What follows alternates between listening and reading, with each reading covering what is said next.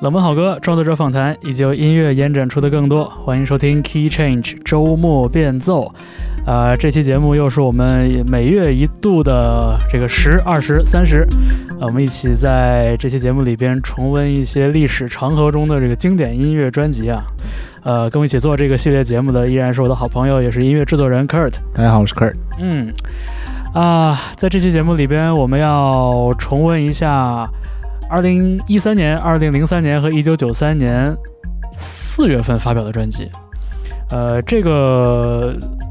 内容的整理工作好像是我们最近录过这几期节目里边最混乱、最复杂的一次哈。是的，就有的月份很多，但是有的月份挑不出几张。对，让我们不禁怀疑是当年是不是也有这个旺季淡季之说，然后以及说这个整个行业的这种。呃，就是热门季节和冷门季节是，也许会有点关系吧。嗯，不知道这个四月份是一个什么样的月份。这个今天进入第一个部分是二零一三年四月份，也就是整整的十年前面试的音乐专辑。嗯，我先挑了一张啊，这个跟这个我身边的科尔的同名，Kurt Vile。哎，他在二零一三年发表了自己的应该是第五张专辑，叫做《Waking on the Pretty Days》。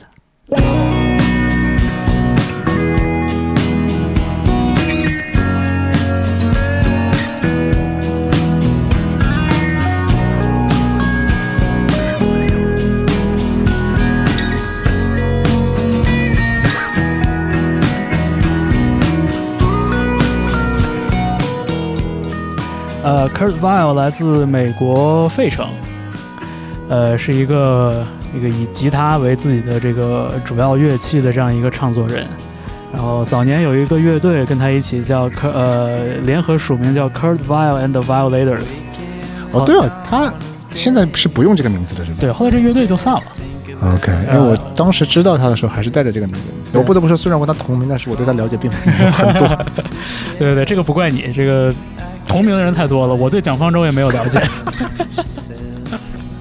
呃，蒋方舟写的书我也没看过。呃 Vile 当年这个乐队解散，好像有一个蛮重要的原因，就是那个乐队吉他手离队啊。然后那个吉他手呢，后来自己组了个乐队叫 The War on Drugs。啊，The War on Drugs 是从他们里面分出来的。对，The War on Drugs 的那个灵魂人物叫 Adam Grant Du Ciel，是 Vile 以前的吉他手，两个人也是非常好的朋友。这个就是大概一六年、一七年，我刚开始听 The World on Drugs，我觉得我说这跟 Kurt Vile 好像，然后一查发现哦，果然我也是没有太听过 The World on Drugs。对对对，呃，我觉得 Kurt Vile 的东西里，就是过往给我的最大的一个印象就是特别的轻松。嗯哼，对，套现在时髦的这个词儿就是 chill，就 chill as f，真的是超级放松。啊，你听的这个音乐里边的这种这种感觉也是嘛。哎，节奏永远这样的不快不慢的，然后唱歌嗓音也非常的松弛，然后就觉得，就是你也不确定这个人是是不是睡醒了，有种没睡醒的感觉，但是呢，好像又很舒服，很当代 Slacker 那种感觉。对，我觉得 Kurt Vile 也是这个所谓的 Slacker Rock 这个流派的一个可以算是代表性的人物了吧。说到 Slacker Rock，我会觉得好像就美国人有这种气质，英国人不太听懂，有这种特别特别。好像是懒散的这种感觉，就英国人要不更拧巴一点，要不更阴郁一点，好像确实是更美国的这样的一个场景吧。然后我在就是查这张专辑的一些信息的时候，呃，也看到就是其实就是费城是一个蛮重要的一个一个点，就是以 Kurt Vile 为首的有这么一个 scene，对，有这么一个场景，就是因为可能零几年到一几年的时候，整个费城也是那个。就是城市发展啊，就经济发展不太好，所以说城市也决定做一个软性转型，就开始发展什么文化产业。对，然后就因为它的整个的生活成本比较低，所以也就是把周边的一些音乐人都聚拢过来，然后也出现了不少我喜欢的乐队。我你说的费城，我第一反应就是 The Roots 啊，对，那就是另外一，那就是更早一些的一个场景了。我我九十年的场景，对，然后 Alex G、Chris Forces。Hop Along，Hop Along，我特别喜欢，一个很怪的一个女生的乐，女生主唱的乐队。Little Big League，呃，Modern Baseball，Nothing，The War on Drugs，Waxahachie，就其实都是美国近些年的这个 indie 呃 indie folk 和 indie rock 场景里边还蛮重要的一些人，对，而且就很典型，非常的 American。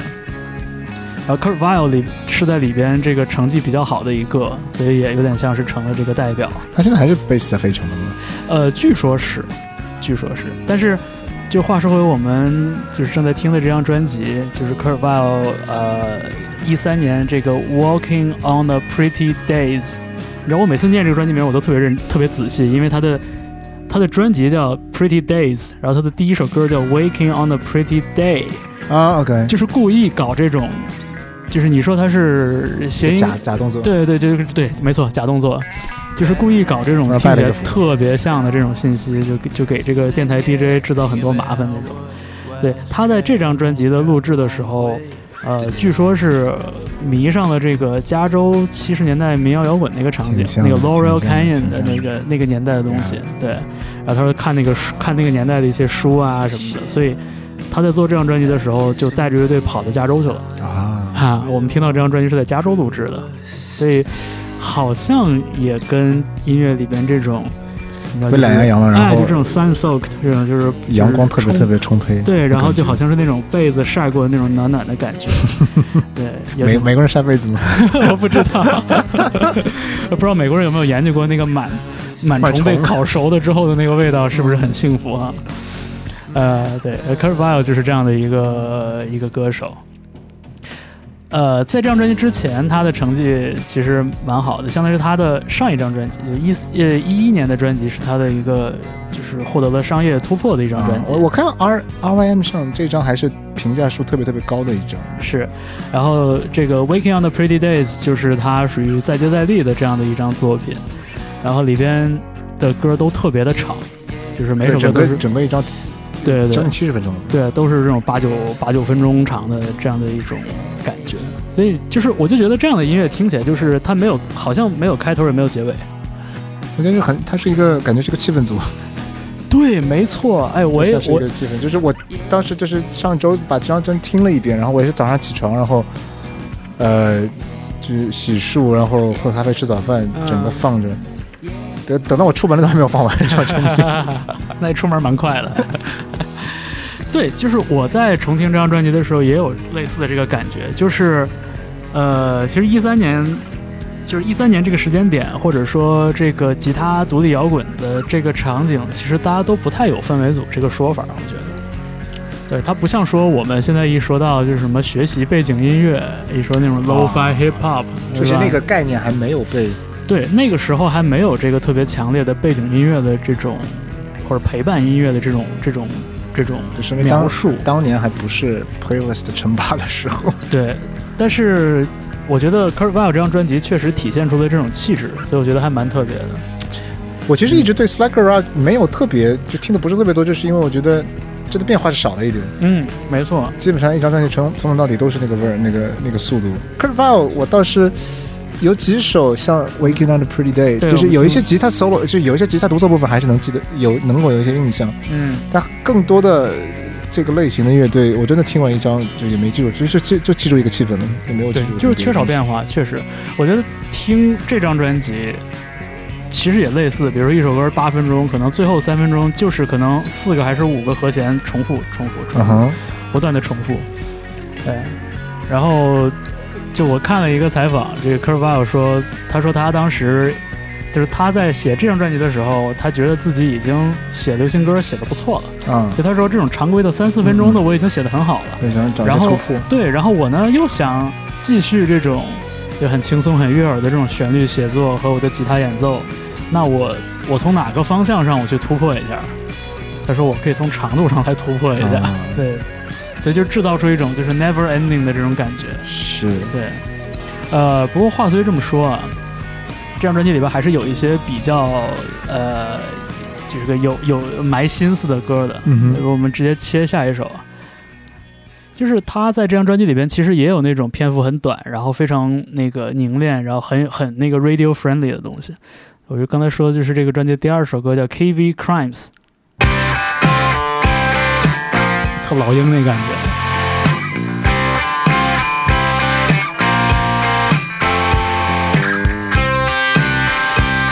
就这种又干又脆的这个吉他吉他过载声音。整张专辑这其实特别适合 road trip。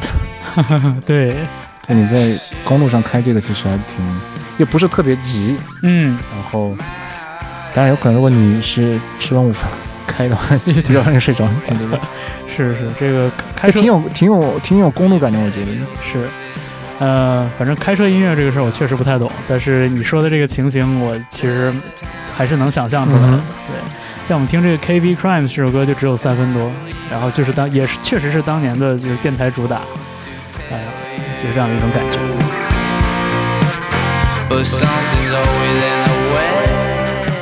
我以前跟我同事开玩笑，我说我说 Curveball 啊，十首歌里有九首歌的开头第一句都是 I woke up this morning，就是那种。迷迷迷糊糊的那个状态，对，但是呃，我觉得这张专辑还有一个挺逗的事儿，就是他在这张专辑的最后一首歌，也是首篇幅巨长的十分二十五秒的歌，就这个 Gold Tone，啊，我们直接切到那一首好了。他在这首歌的歌词里边，直接就有点像是在调侃一样，就回应了大家的这种猜测。就大家说说你是不是飞了啊？对，人说我没有。就他这个歌词其实，对他歌词写的很还蛮可爱的。然后他说，Sometimes when I，呃，这我们来听吧，听听他唱就好了，他唱的更好。但是我忘了第一句是从哪儿进的了。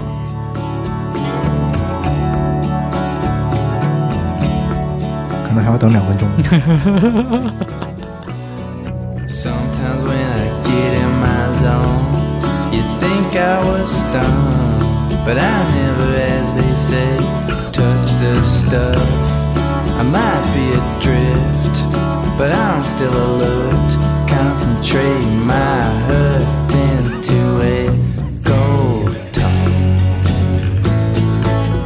I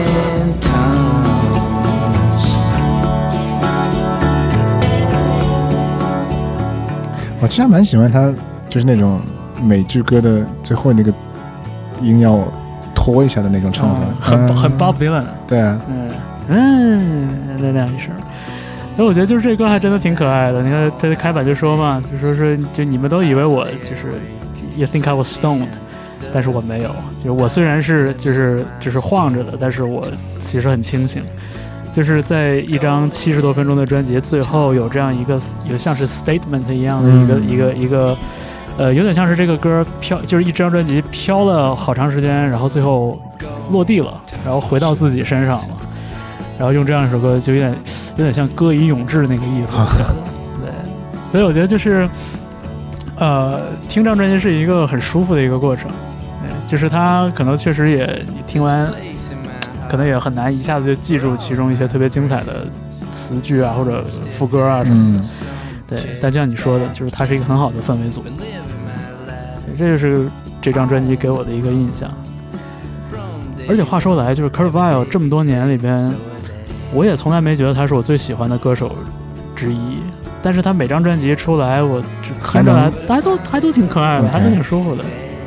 完，他发了这么多张专辑，就其实感觉风格基本上都是大大差不差，没变啊，没怎么变。而且他应该是一六年还是一七年的时候和那个 Courtney Barnett 对合作那个专辑，然后我也特别喜欢。当然主主要是因为我喜欢 Courtney Barnett，但是 Courtney 对，而且那那两个人的合作里边，就是两个人的气质都体现的比较明确吧，是呃，是一个很好的一个中和。你说到这两个人的合作，我其实一直觉得，我科尔巴尔，我最喜欢那首歌不是他本人的歌，嗯，是他在客串那个 Mazy Star 主唱呃 Hope Sandoval 的呃一首歌叫 Let Me Get There。然后我其实觉得科尔巴尔的那个音乐的那个懒散的气质跟 Mazy Star 还是有点有一些类似的，会让我想到这个感觉。嗯，然后这首 Let Me Get There 是我印象特别深，就是旋律特别能记得住的那种。啊。哎，这还真的蛮有意思的，就是因为你说 Mazy Star，我会我我的印象还是比较就是古板的那一种，然后就是有点有点阴冷，有点严肃，就有点不苟言笑，有点不苟言笑。但是就是 k u r v i l e 显然是那种笑太多的。然后像其实我觉得这首歌跟两个人的风格都还蛮搭的。对，其实好感觉中和的还蛮好的。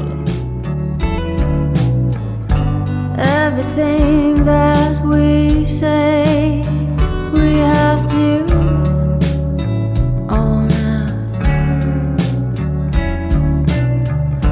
and all the things we feel we have to。然后又特别适合科尔维奥那种懒懒的，还真是哎。It's just the way we keep it it。这是一六年发表的。而且那个 Hope，他离他在在 Mazy Star 之外的那个那个乐队 Warm Intentions，反正风格也会稍微活一点。对对对对，但是还没有到 Curveball 这么爱笑，就是。然后你知道刚才刚才我还我还查了一下我微信聊天记录，二零一六年的时候 Curveball 带乐队在上海演出。啊，是吗？对，在那个当时还不叫万代南梦宫，当时还叫浅水湾艺术中心。浅水湾一楼，然后那次我是来上海采访 J Z Festival，嗯，然后相当于是音乐节干活前夜，然后在浅水湾看了 Curveball，然后刚才我们就说他的音乐里边其实很多貌似很简单重复的东西，但是那个东西一旦到了舞台上，然后有了这个场地混响的加持，然后有了演奏的这种动态，其实还蛮有感染力的，我觉得。然后我看了一眼，当时跟那个就是艺人那边的，就是一个朋友，呃发的消息，哎，这个聊天记录我都没删啊，啊，说说 Kurt 的，说 Kurt 的经纪人是那种不爱笑的 Slacker，然后 Kurt 是爱笑的 Slacker，对，然后我我当时给我朋友发了一个消息，我说这哥们儿就是一种摇摇欲坠但就是不坠的感觉。没错，现在还是这感觉。五年过去了，妈呀，七年了，七年了，天哪！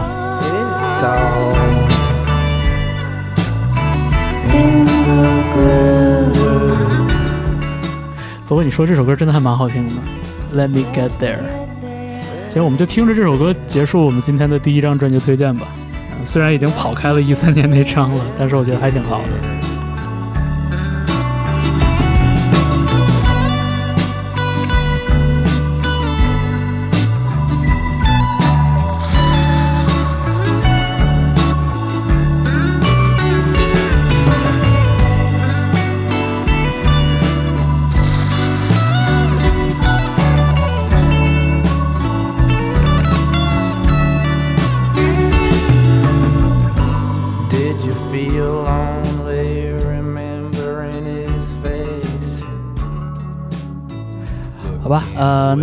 二零一三年的四月份，也就是整整十年之前，我们还有一张专辑想跟大家推荐。那一张专辑是在一三年拿到水星奖的 James Blake 的 Overground。嗯，其实我上次漏说了，上周我们说 Sway 的那个呃九三年那一张同名专辑也是拿到了水星奖，我好像没有，我们好像没有提这个，好像是没提。是，就奖项这东西其实挺微妙的，呃，你把它太拿出来说事儿吧，好像。就是忽略了我们的这种主观能动性，但是你光说自己的感受，你不拿一点客观的这些成绩做参考，好像又差点意思。嗯。然后水星音乐奖，我觉得就是一个特别好的平衡，尤其是对于对于像你跟我这种，就是比较喜欢听，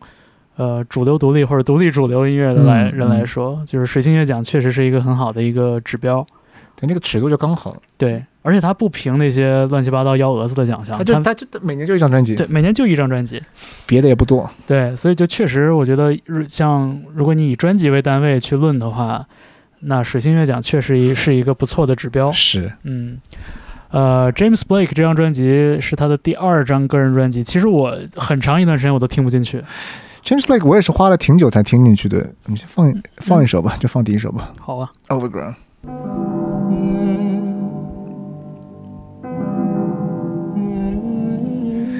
我我我甚至有有一些觉得，他这张拿了水星奖，而不是首张同名专辑拿了水星奖，是不是多少有点补偿的意味？哦，因为我觉得那张同名专辑其实蛮横空出世的，然后，嗯，呃，对于整个音乐制作的方向，就是他那个理念其实蛮新的，你以前没有怎么听到过这样带有 soul 的呃旋律跟唱，但是它整个底子又是非常电子、非常碎片、非常 choppy 的这样一个。结合其实蛮少的，在之之前在主流圈其实蛮少的。他那张专辑是蛮颠覆在比较主流的音乐圈层里面的一个一个一个制作方式。但是我确实一开始我也没有很听得进那张专辑，因为我觉得有点太怪了。我觉得你说这个点，基本就是我当年觉得特别不适应的点。嗯，就是他的这个音乐是这么寡淡的这样的一种一种一种色彩。但是他唱其实是在寡淡里边又又加了一些特别浓的这种东西，比如他在唱歌那种转音的感觉，对，就比较 soulful 的那部分。是，嗯，我觉得这也是为什么他能在这帮人里边比较脱颖而出的一个原因，因为其实那些差不多一零年之后的那股所谓的性冷淡风潮嘛，就是制作上特别淡、特别极简的那种。嗯因为你确实，如果你没有没有再有一个很抓人的唱，又变成了一个气氛组，就是你嗯听完之后也记不住什么东西，只也是。只听只记得了一个大概的氛围，你一个。一个像 M N 变的一样的东西，嗯嗯但是嗯 James 是。Blake 的特别之处就是他其实，你听他所有的唱的旋律，它是一个很长的旋律线的，它不是那种哦，对对一句，句短的，它的旋律特别特别长，是是是是。然后就在那种很 choppy 的、很比较怪的那种 production 的 beat 下面，它们下面是一个非常有感生、饱含感情的，然后很非常绵长很绵长的一个旋律线。这个是它，就它跟别人特别不一样的一个、一个地方，嗯，脱颖而出的一个地方。是，就我觉得是不是短剧是一种相对更容易一点的一种方法，就是因为感觉短剧好像给我更多的有一种就是我可以堆，我可以堆的感觉，我可以堆砌我我个人的感受嗯确实写长句子写起来会比较难。对，就是感觉好像是不是写一个长的句子要要，比如对旋律有更多的心思，有更多的设计，就你想，Beatles 的歌其实很多旋律蛮长的，像 Yesterday，它是一个很连贯的一一句之长，也哒哒哒哒哒哒哒哒哒嗯哒哒哒哒哒哒哒。嗯，它不是一个很短的两呃三四个音的一个像 riff 一样的这这种小的重复，它是。整个句子起伏很长，然后是。很非常丰富。是，嗯，你说这个点确实挺好，我之前没从这个角度想过。就是我，我只是我只是有一种很浅的感觉，就是哦，他的人声特别突出，嗯，就是这个突出，除了声音上的突出以外，其实越剧的这个长给他的人生所助力推出的这种这种存在感，肯定是有很大的关系对，只是之前我没有太感觉到过，所以这是很好的一个角度。就是他之前我其实不太嗯听到有人是这么写人生的旋律，尤其是在这样的音乐风格上，把这嗯句一句句子写的这么这么长，对对对对。对，那确实是需要一些时间来呃 理解或者说适应他的这样的一个尝试。我其实第一张专辑，我当时觉得哇，制作很很新颖、很前卫，但是我没有办法说我发自内心的喜欢这个东西。嗯然后直直到我是一二年的时候在 Fuji Rock 看了他的半小半场演出，我只是在大舞台之后去到那个是 White 吧，好像是 White Stage，就相对小一点的舞台是不是？就是它是那个第二舞台的那个压轴，但是比较晚，哦、然后我就去看了大概二十分钟左右，啊、而且完完全被那个现场演出演出给镇住了，就是音色。是 full band 的吗？就就他三个人嘛，他他他他一直就是三个人，哦，然后就被他这个现场动静给镇住了，那现场把专辑里的情绪我觉得夸大了，呃夸那个又放大放大了很多很多很多倍，然后我这就是有现场有特别特别好的感受之后，我再去回去重听了，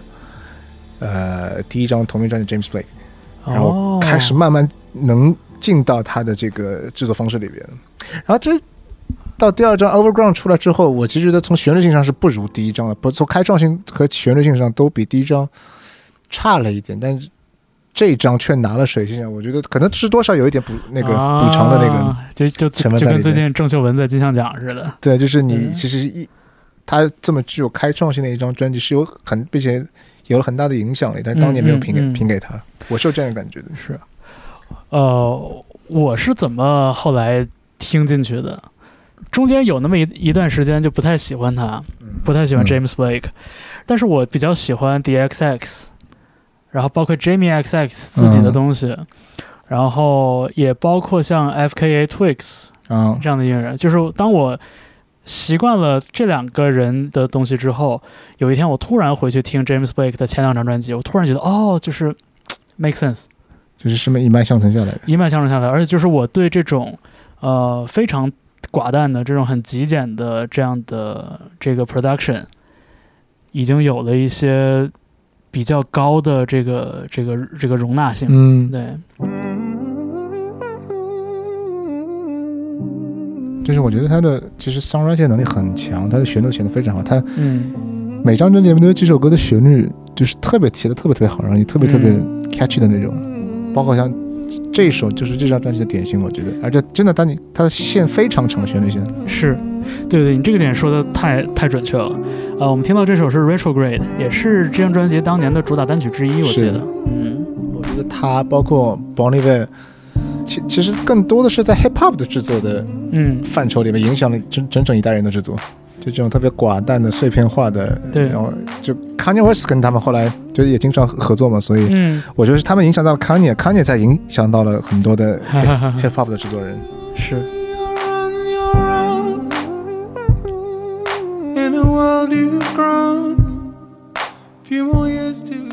我我当时的另外一种感觉是，James Blake 并不是一个特别，呃，让人一下子就觉得很厉害的歌手。对吧？就是尽管他唱歌，他有他，你是说从演唱的角度来，就从对他虽然很 soulful，但是他并不是我们印象中灵魂乐歌手那种，就是一出手就知道，你就能听出他的功力、他的气息、他的情感调动什么的，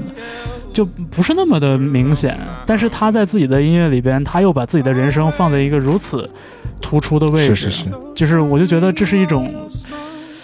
哎，有点像是就是踩钢丝的感觉，就是稍微稍微稍微出点什么岔子，它就掉下来了，所以我就会觉得听他音乐我很紧张。嗯，我其实当年非常喜欢，就是在我听进 James Blake 之后，当年有个所谓的 Post Dubstep，然后 Future Garage 的一个 scene，就主要是他，然后那个 Sub Subtract，然后 Monkey B 他们的那帮人，嗯，在。一就是一零年代初那几年的那几张专辑，我都非常喜欢。对，那个 Post Dubstep，整个那个运动，当时我就是完全错过了。那段时间我就不太听音乐啊。然后像 Monk Kimby 这些东西，都是我后来大概一七年、一八年往回听，我觉得哦，原来是这样的。回去反向的把那个线都穿起来了，然后我发现哦，原来最终。James Blake 竟然是一个这么有影响力的歌手，对，而且他其实有早期有很多 EP，真真的是很舞曲向的，就是跟他专辑很不一样的，嗯，就是很 clubs 向的一些曲子，不是那种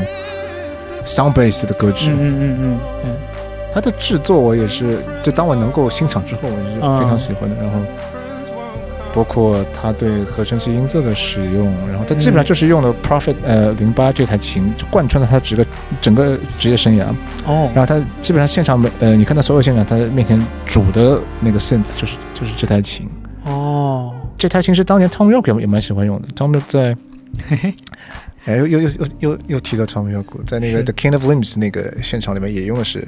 这这个型号，就我觉得这两个人在那个线音色的选择上，其实对我影响蛮大的。嗯，然后你知道这张专辑里边还有一首歌是，就是对我来说有点特别的，就是这张专辑后来有了一个十一首歌的一个豪华版，那个 Deluxe Version，它就是最后加的那第十一首歌，我特别喜欢，很难得，这首歌的整个色彩要要要热烈很多。这首歌叫 Every Day I Ran。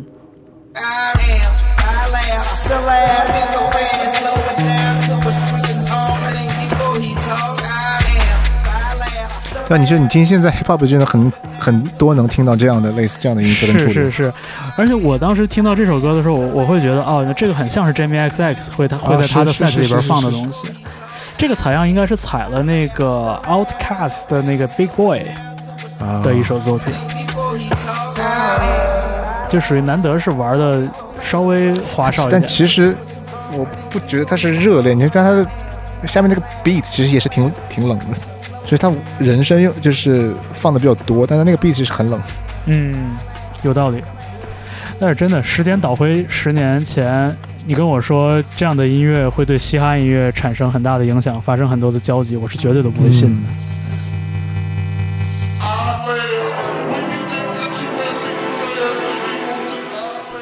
这个 pad 是典型的 Prophet 零八的音色啊，但 James Blake 很喜欢用这种类型的音色。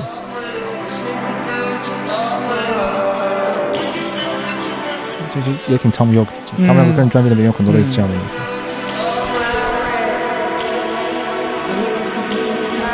对，所以就是对于我来说，就这张专辑一切都是反过来的，时间上是反过来的，然后听这个歌曲也是，就是我我最开始觉得好听的其实是他的一首 bonus track，也确实是对于我来说是比较典型的后知后觉的这么一个过程。其实我还是觉得从前他的前三张专辑来说，我的喜欢程度的这张是最低的。嗯，就第一张我很喜欢，然后第三张《The Color Anything》是有一些歌的旋律特别特别好，就是尤尤其下半段连续几张的旋律都写得非常好。The Color in Anything 这张专辑里边就有不少歌就在电台就会很容易放。是的，旋律写得非常对好。然后第一张专辑又有一些石破天惊的东西，直到现在还觉得这张我相对喜欢程度会 低一点，哎，但就是这首 bonus track 很加分。是，我就觉得一下子那个听感就就就火起来了。嗯，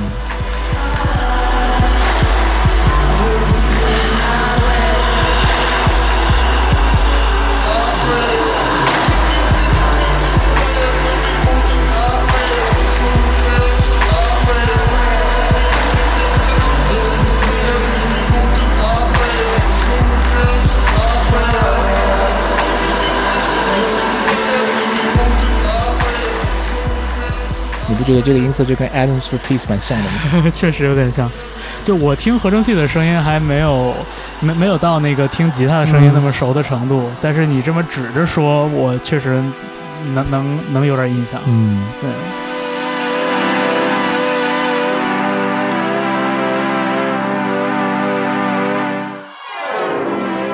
Everyday I Ran，所以这张专辑也是在本月迎来了整整十周岁这样的一个纪念纪念性的时间点我。在 Newsletter 里有收到他十周年纪念版的那个，就是官网推送的东西，啊但是好像没有什么新东西。是，就让让 James Blake 留在最好的时候吧，他现在已经变成一个，这两年，尤其最近那张专辑已经变得有点，就是这个怎么变成这样的那种感觉？你还真别说，我也有这感觉，就是最近 James Blake 出的东西就感觉好像不太灵了。一是他，我觉得写歌的取向上是有一些变化，就变得挺口水的，有几首歌，嗯特别是前年的那张新专辑，然后整个人的气质跟形象都有点变得有点说说难听点，稍微有点猥琐了。现在，然后你有看过他那个最新的那个《Friends to Break Your Heart》里边有一首 MV 吗？然后就是他跟 Phineas 两个人，然后哦就是各种嫉慕呃嫉妒羡慕恨 Phineas，就拍的蛮 蛮自嘲的，啊，这这么接地气呢？你可以看一下。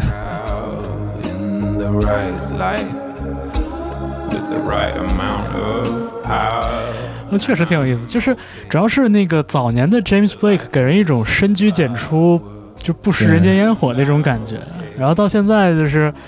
呃，开始就是能调侃自己现实生活中的这样的身份了。我觉得就是本质上来说其实没什么问题，但是这个反差会让人觉得好像稍微有点过意不去。嗯，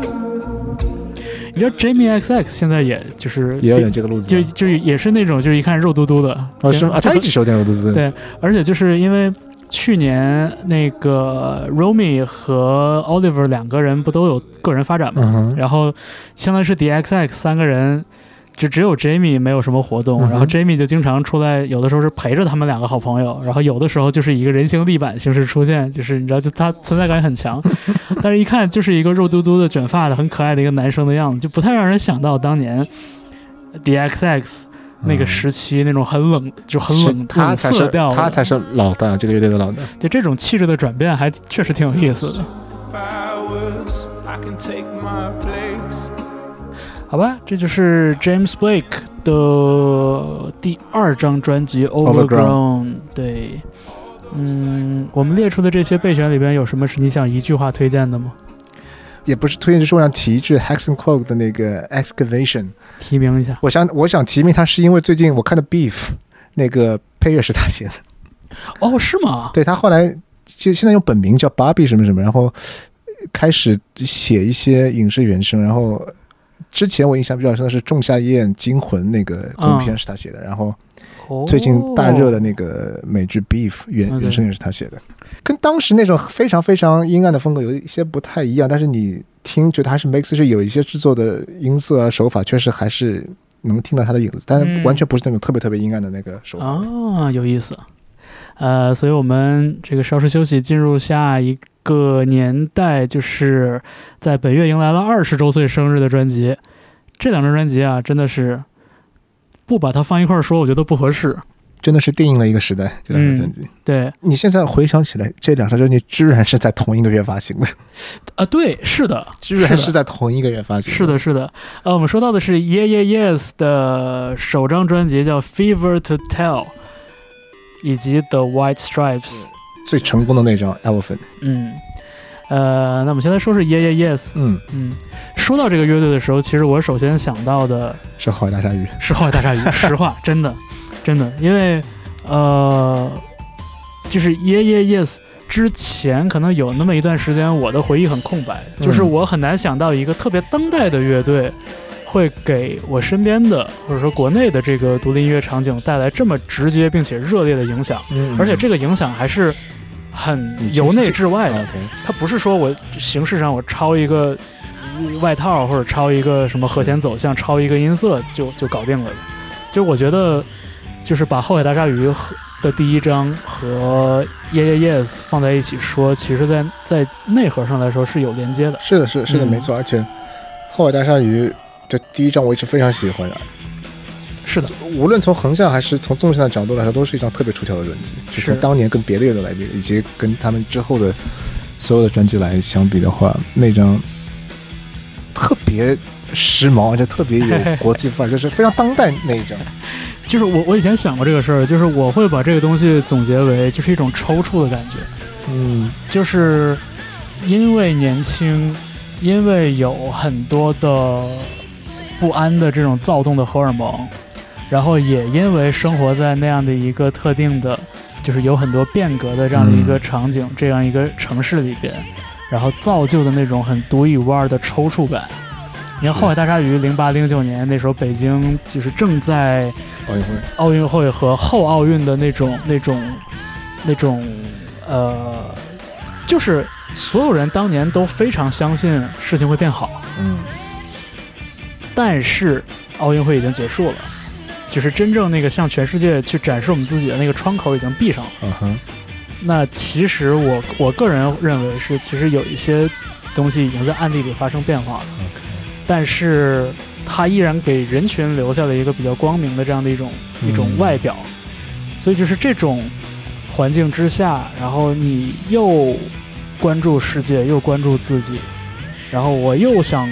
对这个同文化圈层里的人去去发声，我我同时又想去向世界展示自己，就是这种里外像三明治一样把这样的一群人夹在里边。然后那种环境所造就的那种抽搐感，啊，然后当我回到一些可能关于 Yeah Yeah Yes 的报道，就是说在零零年到零三年期间，纽约的那样的一个啊音乐场景，我觉得是有一些类似之处的。所以 No 北京那票乐队在那个时候产生是还是有它的原因在的。我认为是的，而且确实就是我就是对于对于一个当时是在北京生活的人来说，我觉得奥运会零八年奥运会确实是一个特别好的节点。嗯，就它之前给大家带来了很多的希望，很多的期待，然后它之后留下的遗产却是以另外一种方式慢慢消散的，就是这个事情其实很微妙。因为我不得不说，我是从那批乐队开始听中国摇摇滚乐的，嗯，之前几乎没有怎么听过国内的摇滚乐。确实那波乐队更更当下。对，就是之前我觉得很有距离感。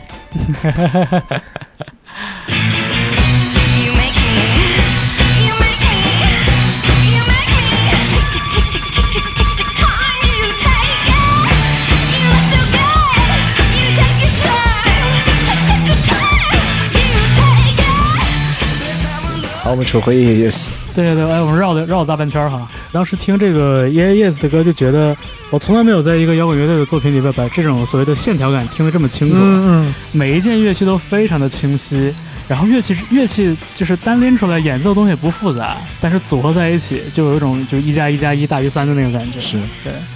因为又过了两年，有一个我特别上大学时候特别喜欢的乐队叫 Block Party，啊，然后就是虽然说来自不同的国家吧，但是就是他们给我的这种整体的印象是一样的，就是用很简单的东西，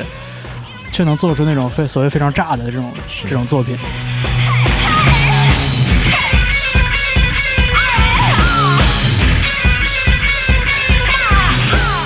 我觉得二零零三年虽然不能说是车库摇滚复兴的元年，但是可能是最重要的一年，嗯，因为你从呃时间角度来说，The Strokes 的第一张是更更早的，对，呃，Is This 是零一年的，然后零零零一，对，差不多，呃，Libertines 的那第一张也是好像是零二年的，嗯，但是我觉得是到零三年的时候，Yes Yes 的出现，包括我们之后要讲的 White Stripes 是 Elephant 嗯，这两两张专辑，包括 The The Strokes 出了 Room on Fire 是吧？对第二张，就是奠定了整个啊车库摇滚复兴的一个对，就就是有一种那个到了零三年，然后开的花都已经结出果实了，对对对对那种感觉，对，对，包括像 Black River Motorcycle Club 的第一张专辑也是零一年，但是 那个我觉得说还没有形成这么大的气候。对，没成气候。哎，话说到这儿，LCD Sound System 的第一张什么时候零五，啊？他稍微晚因为他之前是给别人做制作人，然后才开始做这个 LCD OK，Sound System 的 OK 项目的。因为就是我其实从 The Strokes 出道的那个时候，我其实没太听出感觉来。我其实一直不不怎么喜欢的 Strokes，一直不太是我的菜，就是音乐对我来说太温和了，就攻击性不够。对我来说，这个音乐嗯，是，就是 The Strokes 乖了。对是 The Strokes 出来的时候，在音乐媒体上，当时看到杂志啊什么的，就会对他们大加夸赞嘛，所以摇滚乐新的希望什么的。但是真正这对于我来说，就是呃，所以纽你说是纽约朋纽约朋克也好，还是说这个 Post Punk Revival 后朋克复兴也好，就是真正给我带来冲击的，还真的就是到了 Yeah Yeah Yes 和 Block Party，就零三到零五年左右。嗯嗯嗯。就那时候正好我考大学嘛，所以印象特别深。零五年考大学，Yeah Yes 的出现，他吉他手包括 我差点说傅涵，卡尔欧身上那一股就是狂放的那一面，很像八十年代纽约那批乐队的气质。是，就是很有那个，就是当年这个摇滚乐跟所谓的艺当代艺术跨界的时期的时候，那些那些人的那个感觉，就是感觉 Karen O 再往前走一步，他就是声音实验了，对，但是他唱的又更好。是对，我们现在放这首《Why Control》也是这张专辑里边，我就觉得金曲。哎，就是金曲大金曲之一。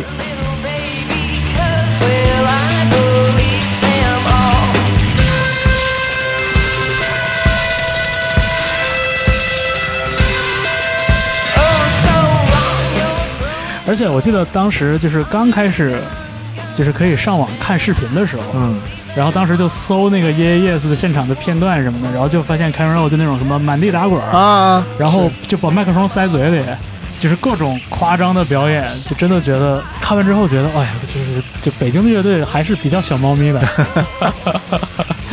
而且不得不说，当时他的这个就是这个性别确实给我带来很大的冲击，嗯，就是哇，原来女生造起来比男生凶多了，就当时那种感觉。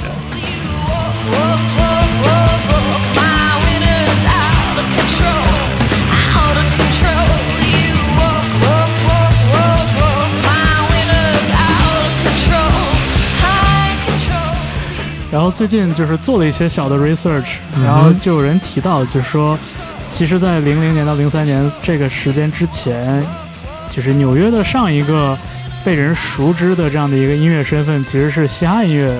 东海岸的，对东海岸嘻哈的一个重要的一个一个据点嘛。所以就是从 The Strokes 和 Yeah Yes 开始，然后就属于纽约的摇滚乐又重新回到这个版图里边。是是是，对，然后这个都是从后往，就是这都是后话了，嗯就是后来的一些影响力。然后另外就是，虽然可能我不是很懂啊，但是我觉得就是这个乐队的这种时尚审美，其实它给人带来的影响力应该也是很大的。是的，是的，是的，，二二零二二年 Yeah Yes 复出发的专辑，其实音乐风格其实有有不少变化的。对他其实从第三张开始就不再是这么早期车库摇滚的路线了。嗯，但是就是你看到，就是 Karen O 依然是穿着一个那种就是肩膀肩膀尖尖的那种夹、瘦身夹克，是是是是然后戴一个那种露指的皮手套，然后就觉得哦，就是这个这个感觉没变。他那个 sharpness 始终在。没错没错，是那个感觉。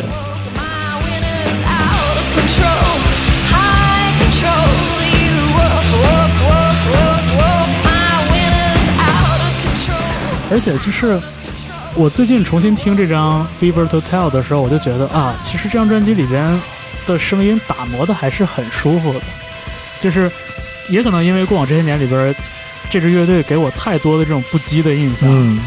所以就是我有点忘了这个歌最开始它的录音室版本是什么样子的。啊，我这回一听，我觉得哦，其实每每一个部分都打磨的很很舒适，很舒服。对我也我有这个感觉。你想到这个乐队，你脑子的画面感全是他们现场演出的时候那些对 样子，对，就是那种就是在台上对呜呜喳喳的那种那种感觉的。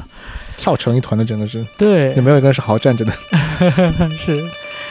然后这张专辑里面还有一个大金曲啊，Maps。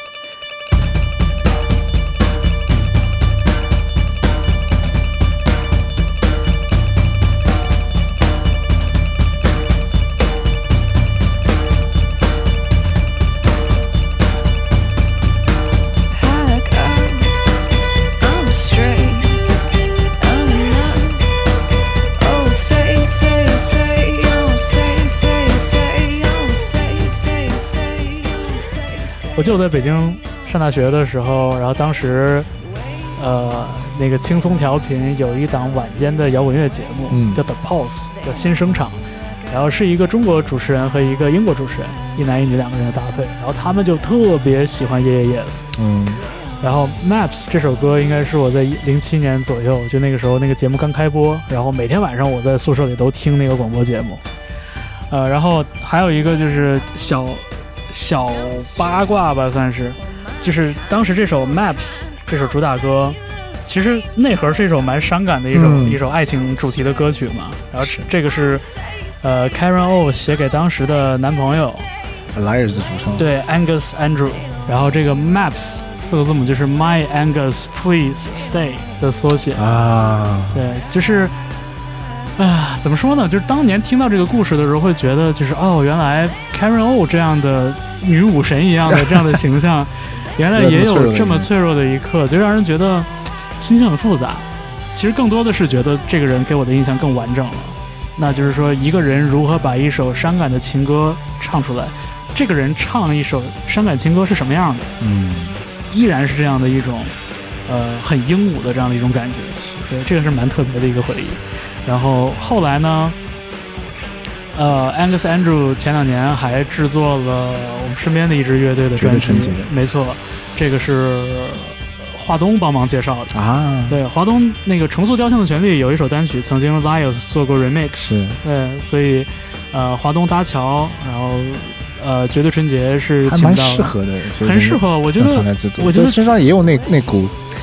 就像是 Yes 和那个 Liars 身上这股疯劲儿，没错没错，绝对纯洁真的是有。而且我觉得就往往前数，就像怪力那个时期，嗯。其实文俊的很多表演啊，他的他的唱腔就已经很很有戏剧性了。是，对，所以就是呃，受到这个乐队的这种持续多年的这样的影响力，我觉得如果我们在地球的这一边都能不断的追溯到这样的一些细节的一些线索的话，这就是很好的一个例证了。哦，上价值了。哎，对吧？多好，好吧，那就是 Yeah Yes，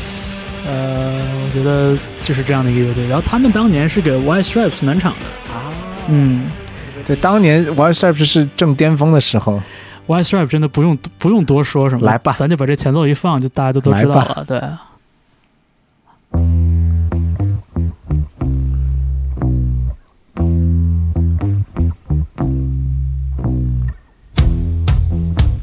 我觉得这个可能是零零年之后最著名的一个 riff 了吧。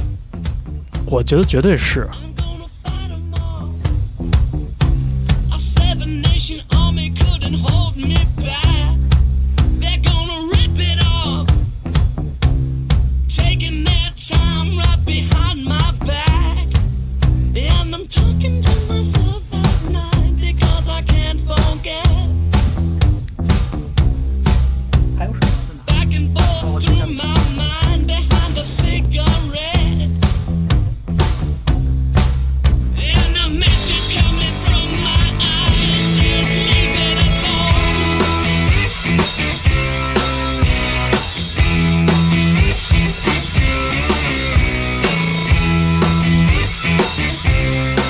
告诉我当年你玩乐队的时候有没有排过这首歌？我没有排过了，但是肯定是弹过这首歌。真的，这首歌我还我还真的有一个蛮好玩的小故事想讲的，嗯就是我高中的时候，当时年级里边有几个男生，然后大家一起就是都会点乐器，然后大家说我们玩个乐队试试。然后就在学校的那个音乐礼堂里边，就是插吉他箱子排练嘛。然后当时我没有听这，我没有听过这首歌。啊，然后有人弹了这个弹吉他的那个男生，他就在弹这个 riff。因为他在弹这个 riff 之前，我们在在翻涅槃，我以为他只是就是顺着，就是自己随便发挥了一下。嗯，然后当时我就试着在这个 riff 上面唱 Smells Like Teen Spirit，还不是说完全搭不上.对，就就就，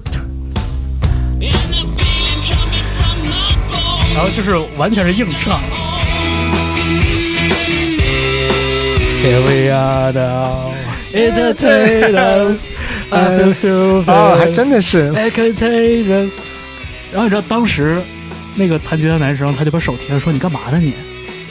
我说：“你这不是 Smells Like Teen Spirit 吗？不就是变了一下吗？”他说：“你没听过这个吗？这个叫八国联军，现在最火的摇滚乐摇滚单曲。”然后我就是惊了，然后当天就是放学直接去唱片去那个音像店买了一张盗版 CD，就是这个 Elephant。然后一听啊，我说这个就是甚至比涅槃更简单、更来劲儿、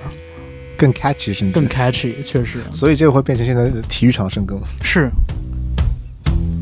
对这首歌好，而且好而且好像是不管是什么橄榄球啊、足球啊不管不，不管在美国还是在欧洲，对。然后我记得以前就是在我在英国上学的时候，当时利物浦球迷还会用这个歌改歌词，嗯然后唱球员的名字。啊，对，当年那个马斯切拉诺在利物浦的时候，然后大家就唱 Javier Mascherano，对对对，很很很多很多队的球迷都会用这个调子来唱他们球员的名字。哎，你说写出这么一个广为流传的又简简单单的乐句，它到底是一个很难的事儿，还是一个很简单的事儿？我觉得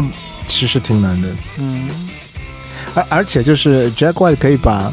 一首歌的元素做的这么的简单，就他也、是啊他也不发展，也不也不怎么样，他就是一个 riff 从头到底。是啊，是啊，除了中间有有一个过门，对，这主歌副歌全是这个 riff，没有了。是啊，真的，在这首歌之前，我觉得《Smells Like Teen Spirit》是我知道最简单的摇滚歌曲，那也四个和弦呢。哎呀，不知道那个男生现在在美国过得怎么样？我不知道你有没有注意到，我们说的这两张专辑其实很多相似之处，一是同样在这个月发行，嗯然后是奠定了整个车库摇滚复兴的一个运动的基石专辑。嗯，然后你刚刚说那个爷爷爷是给他们暖场，对然后同样在这一年的 Grammy 的最佳另类专辑中，两张专辑都是入围的，最后哦赢的是 White Stripes 这张。我没我没记记错的话。然后你有没有注意到，两张专辑中其实都是没有贝斯的，哦对哈，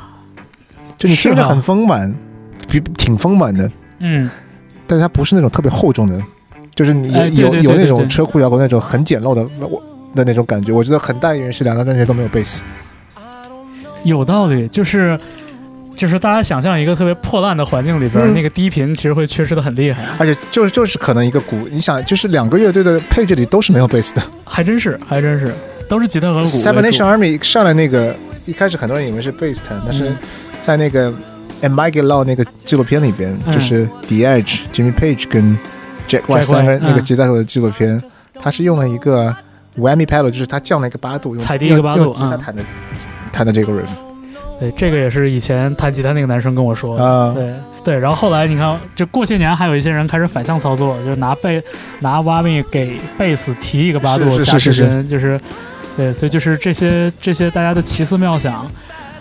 啊，就是有点殊途同归的意思我觉得，嗯然后这张专辑另外就是在声音上特别有突出那个点，它听它听起来很复古。嗯然后我看了看，就是它是在一个伦敦录音室，呃，叫呃 Toe Rag Studio。嗯，然后这个录音室就是以嗯古早的设备而闻名，就是它所有在这张专辑中的设备，全是在一九六三年之之前产生的，它是没有用任何的啊现代的设备，没有用电脑来录，它就是用的那个八轨的的录音机来录然后所有设备全是 vintage 的设备。嗯，对这个这个消息我好像也之前看到过。嗯，哎，那如果是这样说的话，是不是就意味着他在后期能修补的空间就非常有限？是我觉得还是挺看重本身录音原汁原味的。这个我本身觉得 Jack White，哇，当然他现在其实有蛮多，他你听他去年的新专辑，就听起来其实音色什么都蛮都蛮现都蛮现代的，嗯但是他出道的时候确实以回到最最根源的 blues 三角洲甚至是 Delta blues 的那种确实，摇滚乐最根源、最 basic、最基本的东西，嗯。然后用一种嗯、非常直接的方式给表达出来。那当摇滚乐经历了过整个七十年代那种很复杂的，然后 progressive rock，然后各种各样的，到了八十年代 hair metal 这种就 特别花哨的东西之后，他真的是对对对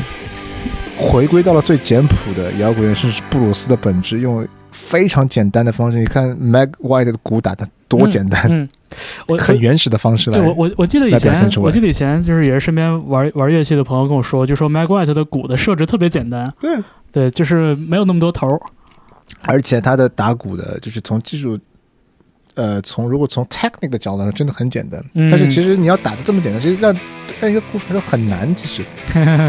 你让一个如果是一个训练有素的鼓手，你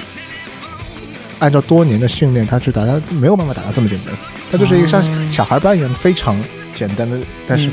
又原始的、很有冲击力的这样一个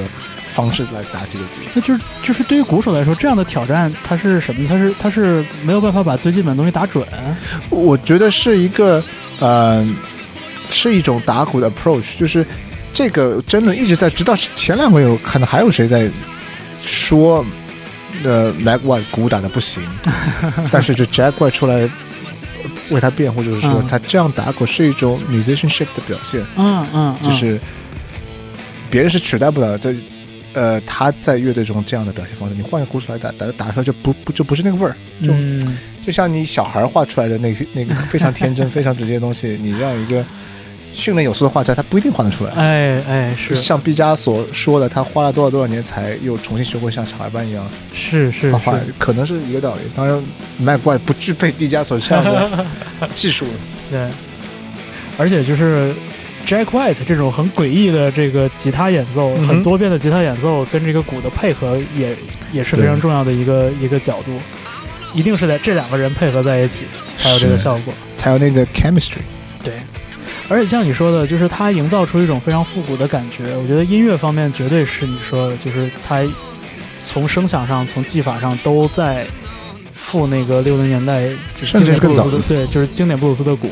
呃，但是同时，我觉得就是这个乐队当年。呃，在营销项上来说，也是有神来之笔的。嗯嗯嗯比如说他的头几张专辑一直就是红白这两个颜色的搭配，红白，然后后来加上黑色，对，然后包括就是说开始没有人搞得清这两个人什么关系，对吧？Jack White、Mac White，然后就是说兄说兄妹，嗯哼，然后就就就是就是这种这种 myth making，就是这种制造神秘。对这个乐队其实至始至终是带着一股神秘感在的。对我觉得这种制造神秘也是属于就是就是前网络时代，甚至是更早的时候那种信息欠发达时期嗯嗯嗯，的那种气质。你这时候没有没有 Chat GPT 可以问他们俩是什么关系？对呀、甚至是搜索引擎都没有。，对，所以那时候就只能是啊，搜搜索引擎已经有了，那个时候已经有啊，搜，索引擎了。那那倒是，但但我就说，就这种 approach，就这种这种营销的这种 approach，信息还是非常有限的。对，其实很早的，就是他故意隐藏自己的真实信息，然后来制造一些谜团。对，然后其实是很多很多年之后，大家才说，哦，是其实他们是就是离异的夫妻，嗯就是这个这个这个谜底才揭晓。但那个揭晓的时候，他们已经是就是很厉害的大明星了。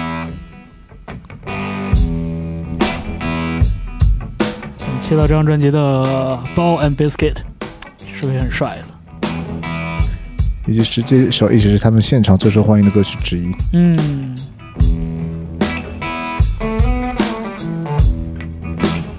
其实啊，这张包括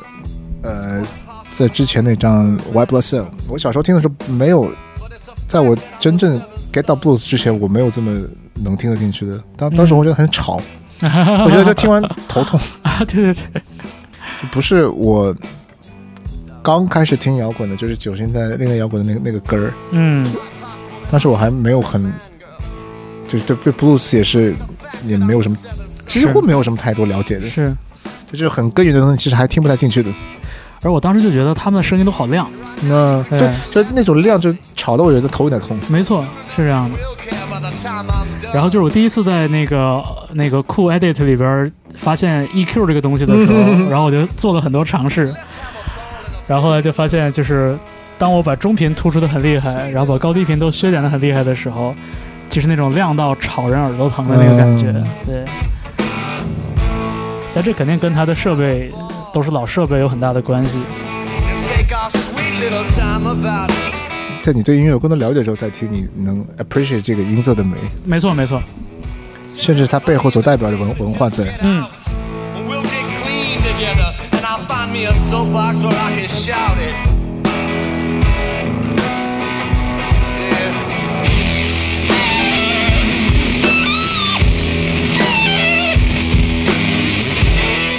小时候对这种法兹音色其实没有太深刻的理哎，解。对我我我我刚才想，我第一次知道法兹音色的实际应用应该是在这张专辑就是在这个前后，就还是嘛，当时就是身边有弹吉他的同学，然后初尝试那些失真音踏板，啊哈，那些单块效果器，就我会看到踩啊，这个是 overdrive，这个是 distortion，呃，这个是 fuzz，哎，但我不得不说，你你你当时时同学信诗的接受其实都蛮准确的，是吧？从知道他是用 Y Y M 来弹这个 riff，再再到他知道这个音色是用法兹裁出来的。对，那个男生确实是大概整个年级里边对电吉他懂最多的人，啊，对。然后好几个 BOSS 单块嘛，对，嗯，就大家都在玩玩 Zoom 五零五的时候，他已经有好几个单块了。Ask your girlfriends and see if they know. 然后我很多年我都不太明白所说那个法兹失真能弹出小提琴一般的音色是怎么回事儿。对，就你吃过就那种上海的炸猪排，那个是外面是要用那个面包嗯，面包糠。面包糠来裹的那一层嘛，就是那嗯一颗一颗的感觉，我觉得 就跟法子的音色蛮像的，啊，有道理。颗粒感特别强，然后有些颗粒感。是炸过的，嗯，油酥的那个嗯。味道。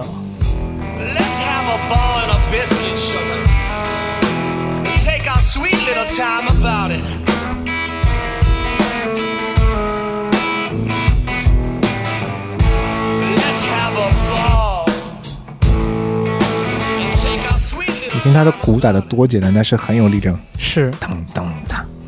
没有什么任何花哨的东西，是。而且没有任何卡片上的花什么的。对，而而感觉就是特别好的把吉他给拖住了。是。嗯，这后面一整个太大 solo 太爽了。uh,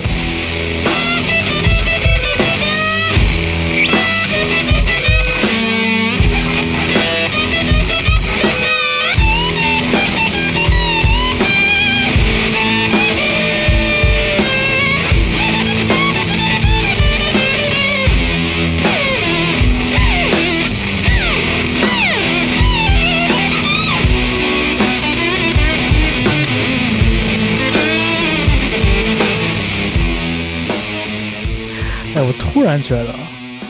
其实早该想到这一点。就 Jack White 弹琴的那个表情跟他唱歌那个地儿很像。可能在 Jack White 之前，我听到的那些吉他手，要不然就是可能是在 riff 的演奏、节奏节奏的演奏上会比较突出，嗯，然后可能那种能弹 solo 弹得好的人，大部分都是那种比较 old school 的，有点炫技，就是《速度与激情》那种感觉，嗯就是我给你演演示一下我能如何驾驭这个乐器。嗯哼，然后就是你听 Jack White 弹琴，你就感觉他只是没有张嘴而已，嗯就他说的话都在、都在吉他里边。他那个那个那个 phrasing，然后那个那个表情，就跟他唱歌一样。情绪的表达，他弹琴跟他唱的很像，对，然后他唱歌本来包括在音色的选选择上，对他唱歌本来就是一个对那个就是英文的音律掌握的特别自如的一个人，嗯就是他能把很多音节、很多词语里边那个表情。很自如的填到这个节奏里边，嗯嗯嗯，所以就他这种连说带唱的这个劲儿，就觉得特而且他别自然。唱歌的那个情绪的浓度真的是，对。我印象很深，他翻唱那个 YouTube 呃 Love Is Blindness，啊、哇，就是那个情绪浓度跟原版就不在一个级别上，尤尤其是他人声一出来的时候，嗯，对。我刚才仔细听这个 Bald and Biscuit 的这个吉他的部分，就真的觉得，就感觉他在跟你，其实他在跟你讲很多事儿，嗯他只是没有用词而已，没有用英语，没有用英语而已。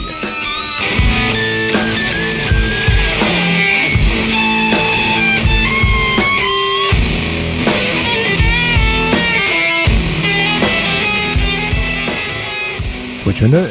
Jack White 现在给我的感觉就是有一种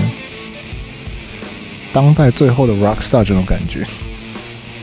嗯，但现在 Mac Healy 出来，我那个 对 有一点被冲掉的这个这样的感觉。我觉得 Jack White 至少他在演奏这个事儿上是没得说的，就他这个 virtuosity 是是绝对过硬的。Matt Healy 我觉得 The 1975的主唱他是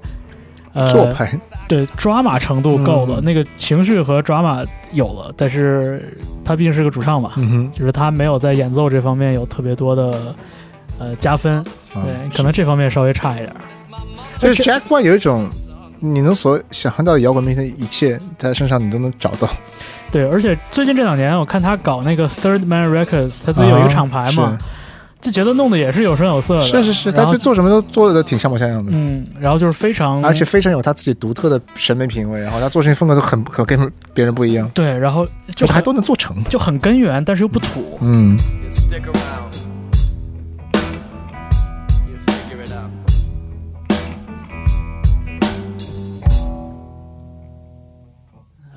我们刚刚在二零零三年的四月份重温了两张专辑啊，Yeah Yeah Yes 的首张作品《Fever to Tell》和 The White Stripes 的最有名的作品《Elephant》。对，两张专辑都迎来了二十岁的生日。那接下来我们回到一九九三年，九三年这个选择还蛮难的。确实，理论上我们九三年没有从四月份选出一场特别 technical 我们属于就是自己给自己憋死之后呢，自己就给自己开了一个小路。嗯在我俩的这个 calendar 里边呢，五月呃一九九三年五月份有很多精彩的专辑，是然后我们就啊私自决定，呃，在这里提了一张过来哎，就偷了一张过来。我们接下来的这张专辑也同样是非常浓郁的摇滚乐的作品啊，呃，P.J. Harvey 英国的摇滚歌手带来的这张个人专辑《Rid of Me》，听这个 Fifty Feet Queenie，这张专辑里边我最喜欢的一首。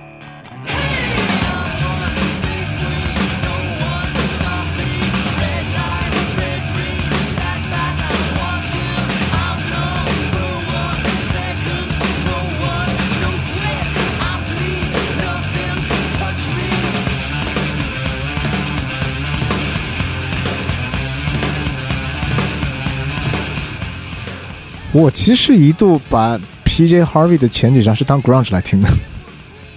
哎，有点这意思。动静其实很挺像 grunge 的。嗯，而且整个那种特别粗糙的那个感觉，也，跟 grunge 很像。并且这一张的制作人是 Steve Albini，嗯，就是当时也是呃 Nirvana 的 In Utero 那张的制作人，就他他的制作声音特点就是他的鼓录的非常非常靠前，就是感觉那个鼓就是在 在你面面前打的那种感觉。这张专辑包括 Nirvana 那张，就很多他制作的专辑那个鼓都是这个特点。是 Steve Albini 这个人，他的那个呃制作哲学，现在应该也能看到很多的访问啊，或者是那种解析的文章。就他也是比较呃，就是喜欢不加修饰的声音的那样的一个制作，很原始的声音对，音。然后就是他经手的很多专辑听起来都是这种很粗糙的，然后感觉那个房间混响都能听听的就感觉那就就是在你在那个排练房里面听到那个啊，对对，咣啷咣啷那个声音那特别有临场感。是。然后你知道我小的时候，我小的时候在长春的那个音像店里边。然后对《Rid of Me》这张专辑的封面印象特别深，啊啊当时是一盘打口是，是一盘打口我小时候也一张一直看到这张打口碟，然后对这个封面印象很深。嗯，呃，我记得小的时候看是一盘打口磁带，然后卡在那个货架上，嗯哼，然后一直都在那儿，从来没有人动过，每次去它都在，所以我每次都觉得就是有一个面相很阴郁的女人在看我。然后就这个专辑，没有人敢买这张专辑。有可能，就这张专辑封面是 P.J. Harvey，就是裸着上半身，然后整个头发是就是甩起来的，嗯，对，然后就是给就是这个专辑，当我后来听到它的时候，它给它跟专辑的封面给我的印象是一样的，就是很很阴郁，但是同时又很燥热，嗯，就是那种气质，在 P.J. Harvey 之前，我其实没有太遇到过。P.J. Harvey 这个人就是你觉得你最好不要不要去惹他，没错，没错，我他这个气质你不敢惹他。我会觉得这是一个非常情绪化的歌手，嗯，然后包括音乐里音乐里边这种动静的这个这个起伏，是就是这张专辑的第一首歌，也是当年吓我一跳的一首歌。就是专辑标题曲《Rid of Me》，非常有压迫感的一个前半的开始。然后就是有一种就是风雨欲来的那种感觉，你有没有觉得啊？尤其这首歌，当时我听的时候，你觉得有现在有哪个人特别像他的风格吗？我不我不知道你听过呢，也是一个英国的女歌手，嗯。就是写《么 Blinders》配乐的那个，Anna Calvi 是吧？Anna Calvi。啊，有道理，尤其这首歌，我觉得很像是 Anna Anna Calvi 的歌，这个前奏，像像像，两个人的气质也挺像的。对安 Anna Calvi，我觉得是要稍微更华丽一点，嗯，就它没有那么的没有那么粗糙黑，没有那么的黑暗暗黑，但那但那种压迫感很像。对，就是那种很阴郁，但是又很炽热的那种感觉。嗯就是我我我曾经很为自己想到这两个词而感到感到骄傲，就是因为 因为我我没想到这个两个词还能形容别人。嗯，对，Anna Calvi 确实有点那个感觉。然后这首这首歌，它是到了这大概两分多钟的时候，突然就是炸出来的。炸出来的，就是也是小的时候听听磁带随身听就给我吓一跳。对，那盘磁带后来我买了，最后是你 取取取下了它。我买的，呃，花了十五块钱。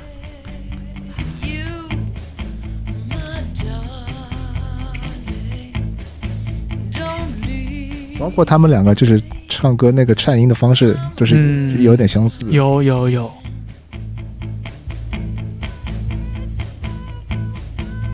对，而且这首歌的歌词写的特别的直路。嗯。对。就，Lick my My- legs, I'm on fire I'm on fire，然后 Lick my legs of desire。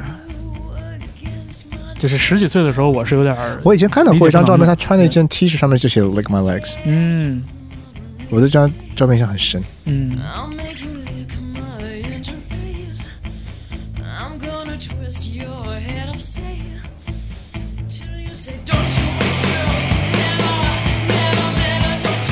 这种动力特别像《Ground》之类的，确实确实。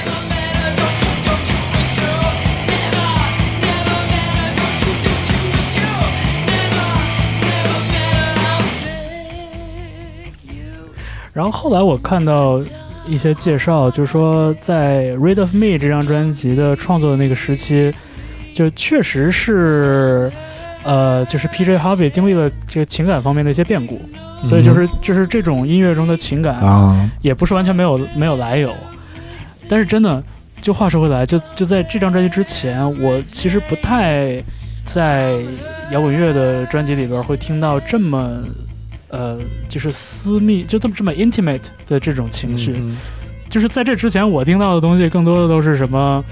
呃，比较比较 glamorous 的那些东西，嗯。然后或者是那种被大家已经被大家奉为经典了，或者是可能偏民谣向的东西啊，就是很少有人会，就是我我常说那话，就刀口指向自己，就是那种我觉得这个这个好像是从九十年代或者八十年代中后期后才慢慢，嗯，至少从我们听的音乐的嗯。领域来看，会更多的那种内省的指向自己的东西会更多一点。就嗯七八十年代可能更多更多的是宏大的叙事啊，没错或者是就是就是早期的时候接触到那些经典摇滚乐，更多的是一种讨论社会问题啊什么这种。对啊，或者是以一种英雄形象来来示人的。就你你想想这些老乐队里边，谁多少都有点那种英雄气质。对对对啊，你说老鹰乐队也好，什么恐怖海峡什么 Led Zeppelin，Led Zeppelin 更是了。然后就是 P.J. Harvey 这种，就是我不是英雄，但是我一个我是一个很难搞的人，嗯，就是这种气质，他应该是第一个，就是在我的听音乐的经历里边。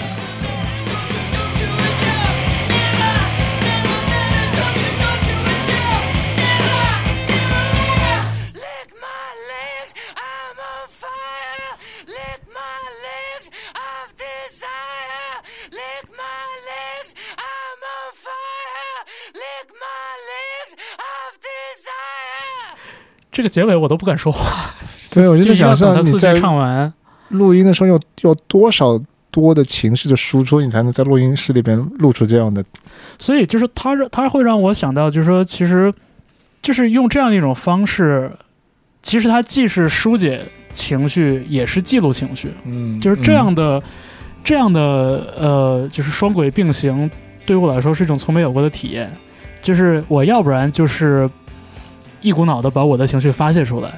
如果我要记录我的感受的话，我就要尽量冷静客观的，才能拿住自己的这个这个这个情绪。是就是这两种感觉，这两种行为，对于我来说是不可重合的。然后我就更不知道说像这样的一个创作者，他回头再去听这样的专辑，听到他当年在录音棚里边所释放出的这种情绪，甚至那种绝望，是一种什么样的感觉？这个是很很多感觉作为当事人来说，挺难再回听这样的对，就这是一直我都觉得很很好奇的一个问题。嗯对，甚至不只是音乐的创作，很多其他形式的艺术创作，我觉得也会有这样的。好多人都说啊，我通过通过写的写这张专辑，或者说做这个创作，什么疗愈了我的呃内心的、内心的伤痛。但是我一直不知道他们要怎样去就是看待这样的结晶。嗯，就到现在听《Rid of Me》这张专辑，我依然就是想不明白这个问题。嗯，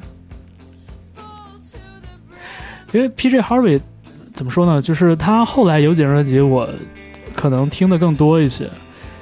就是零零年那张那个 stories from the Stories Sea from the City, Sorry Stories from the Sea 那张就毫无疑问，那张是也是当时刚听乐刚听音乐的时候，应该是跟 Read of Me 前后脚听的。嗯，然后后来追溯回去，我其实，在那张之后就没有怎么再听 PG 号，因为后来可能更多是往民谣的那个方向走了。对，呃，后来有点，而且后来有点像是，可能更多的注意力是放在什么社会议题那边。啊，对对对对对对，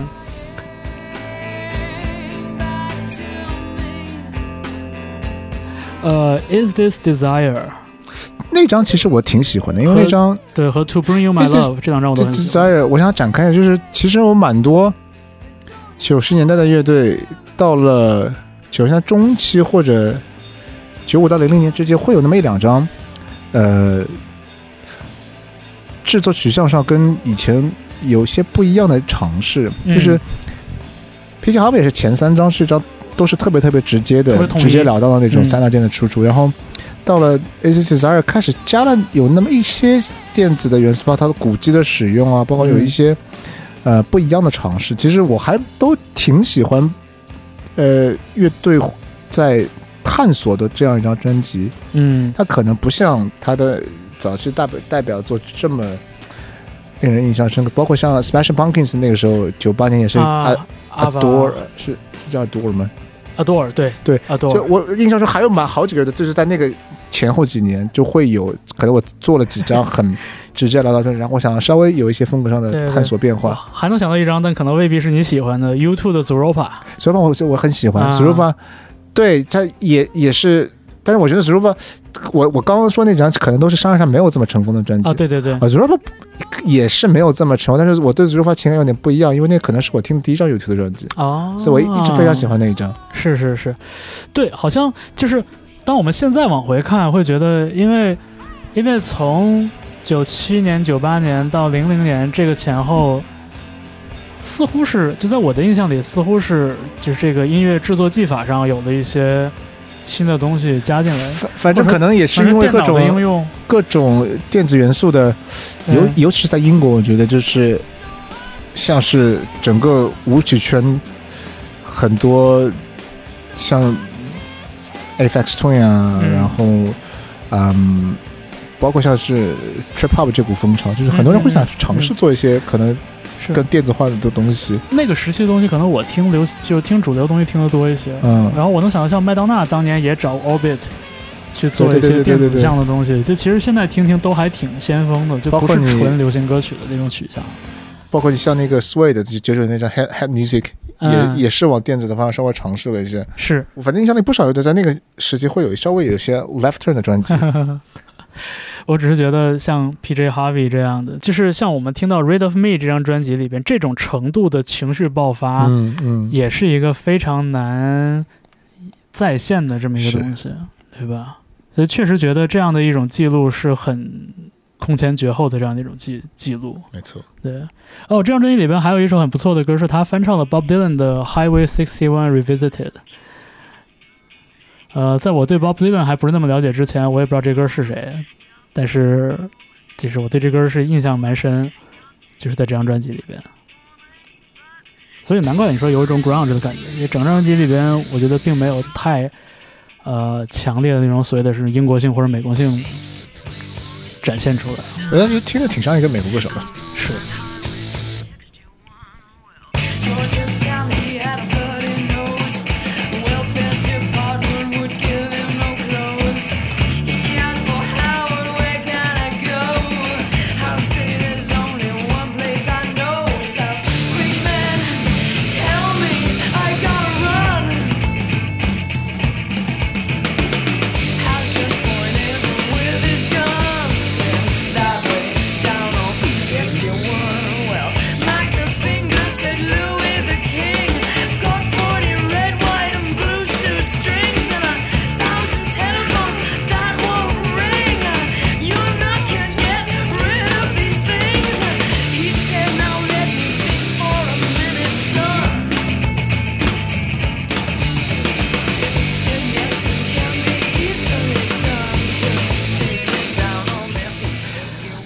话说回来呢，就是在所有 PJ Harvey 的专辑里边，其实我也有更喜欢的。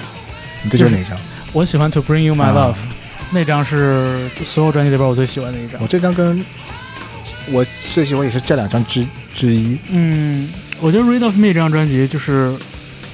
从情绪的表达上确实特别到位，是对。但是尤其像听了后来的专辑，呃，知道 P.J. Harvey 他是有能力去呃以一种更深沉的角度去写歌、去讲述，嗯，我觉得好像那个更呃。就是有魅力一点，对于我来说，但这是一个非常个人的一个一个取向吧，所以就是就是 Red Up 的情绪浓度太高了，对，所以就是他扑面而来的。他伴随着那个封面会永远刻在我脑海里，嗯，就是我会永远记住这样的一个人，就是他某种程度来说也是给我的对创作人这个东西这个概念就增加了一个维度的认知，就是完全不靠技巧。完全靠情绪，而这种情绪又因为一些其他的因素，比如说他比较独特的这种女女中音的这种这种声音，然后包括所有他当时经历的这种情感波折呀，然后乐队解散啊这些事情，就是很多个场外信息叠加在一起的时候，会让人觉得哦，这个作品其实挺有说服力的。是就是我最后再放一首这张专辑的最后一首《Ecstasy》，嗯。非常喜欢，就一个音域，这个滑棒吉他我非常喜欢，嗯。也非常阴郁。是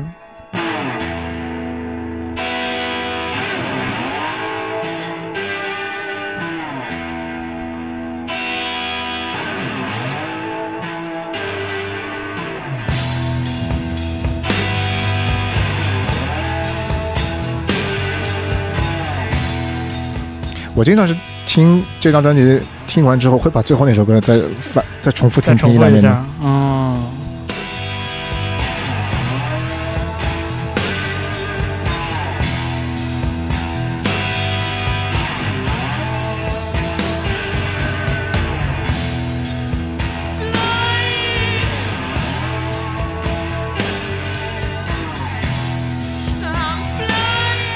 这首歌经常会让我想到 Led Zeppelin 的四，嗯，然后最后一首 When the Levee Breaks 嗯。也是有一个滑滑棒。滑棒吉他在，然后就是整个两两首歌其实速度也差不多，就那首 歌是像这它是一首就是布鲁斯的一个传统的这个 tradition 老的老民歌啊，老民歌，但是它带有一种启示录一样的感觉，是尤其是在放在一整张专辑最后一首这个位置的时候，嗯，也有一对，点对其。实也有有那么一点点这个宗教色彩。嗯，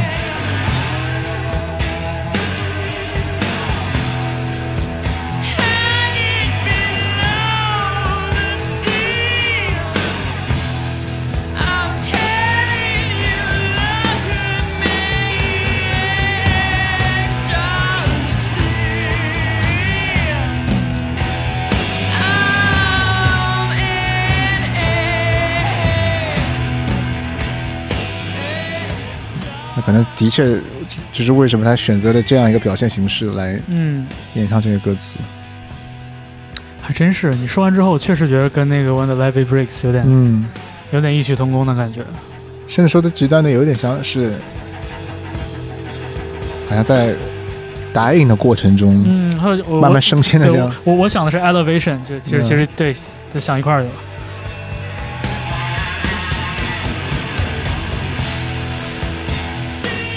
所以你看专辑的最后一首歌真的很重要哎，嗯，就是是升华还是说最后扣回到那个现实 Me 听完这真真觉得要停一下，得休息会儿喘口气那种。确实确实得歇会儿。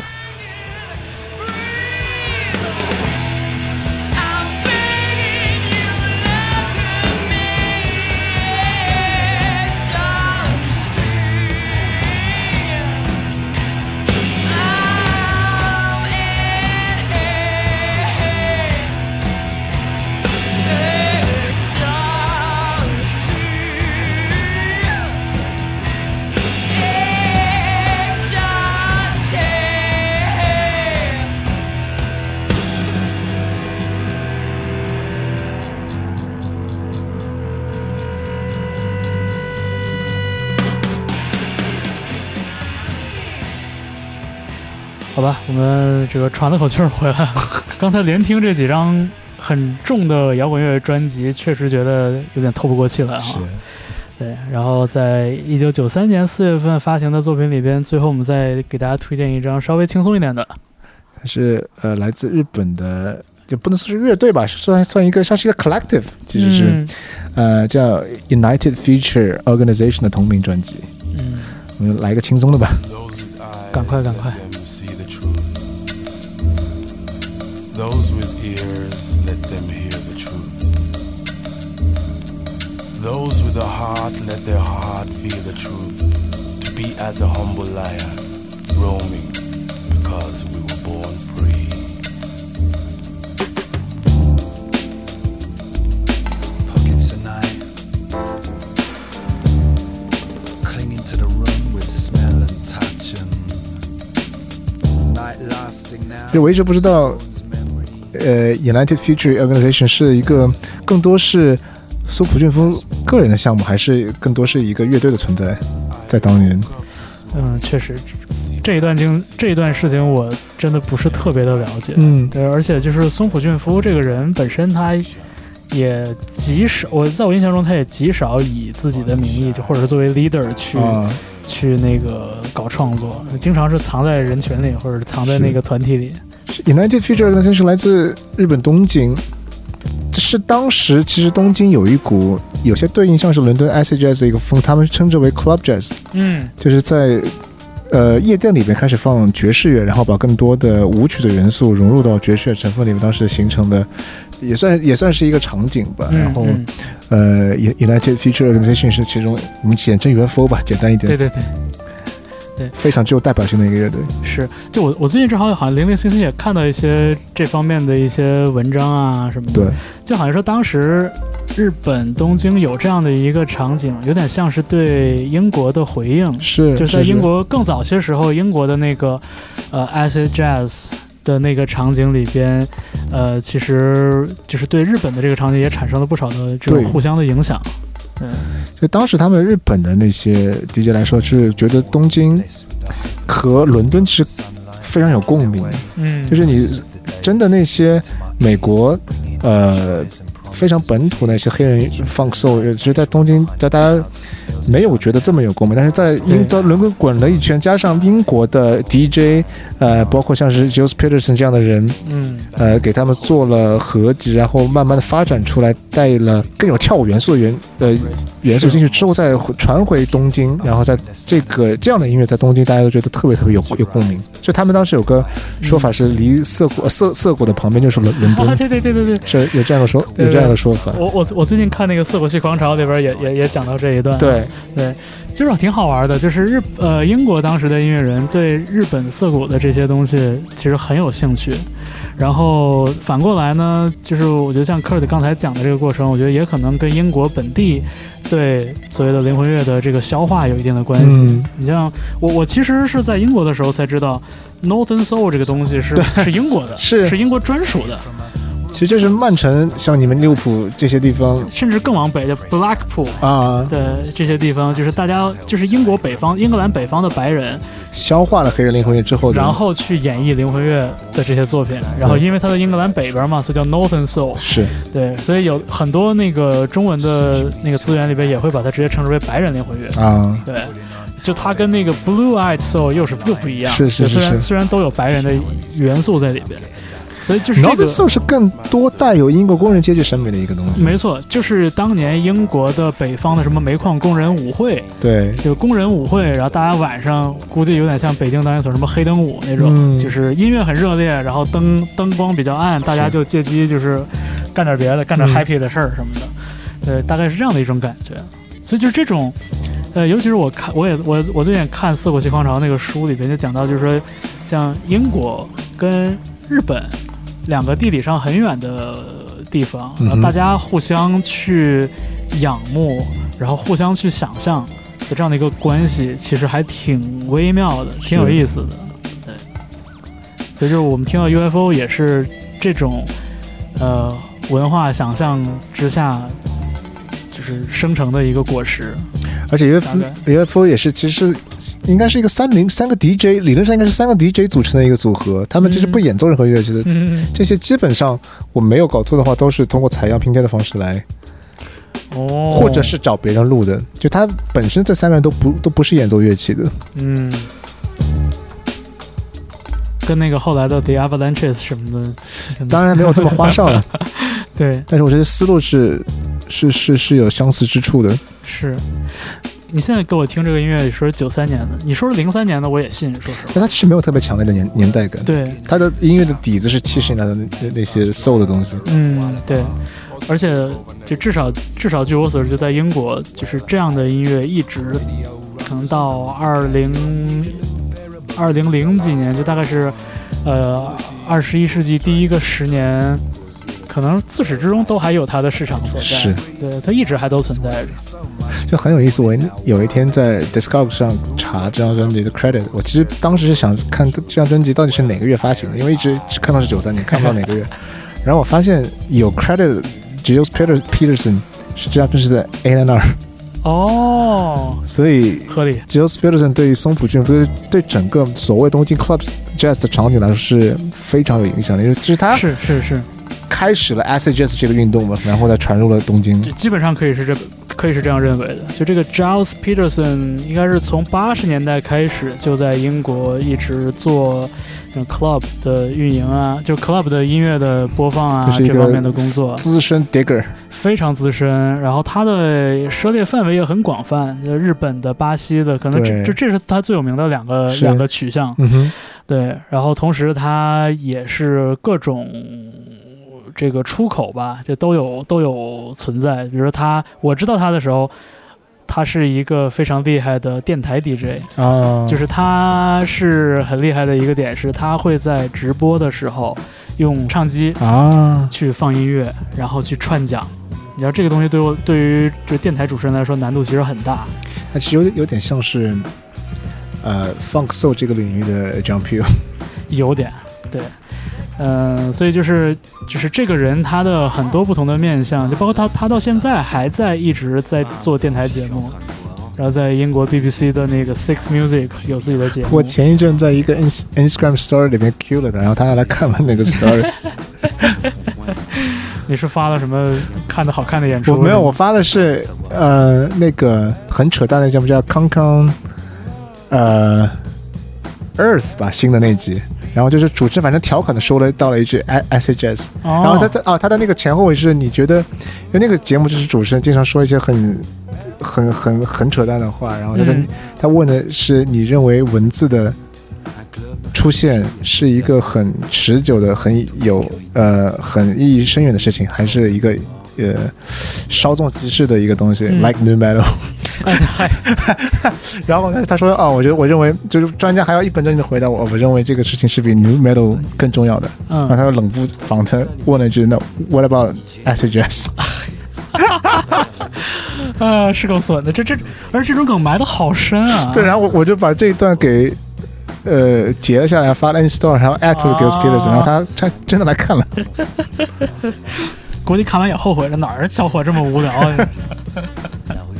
但是真的，他的影响力真的辐射的面非常非常的是广，是是是，很厉害的一个一个前辈。然后我就是松浦俊夫，他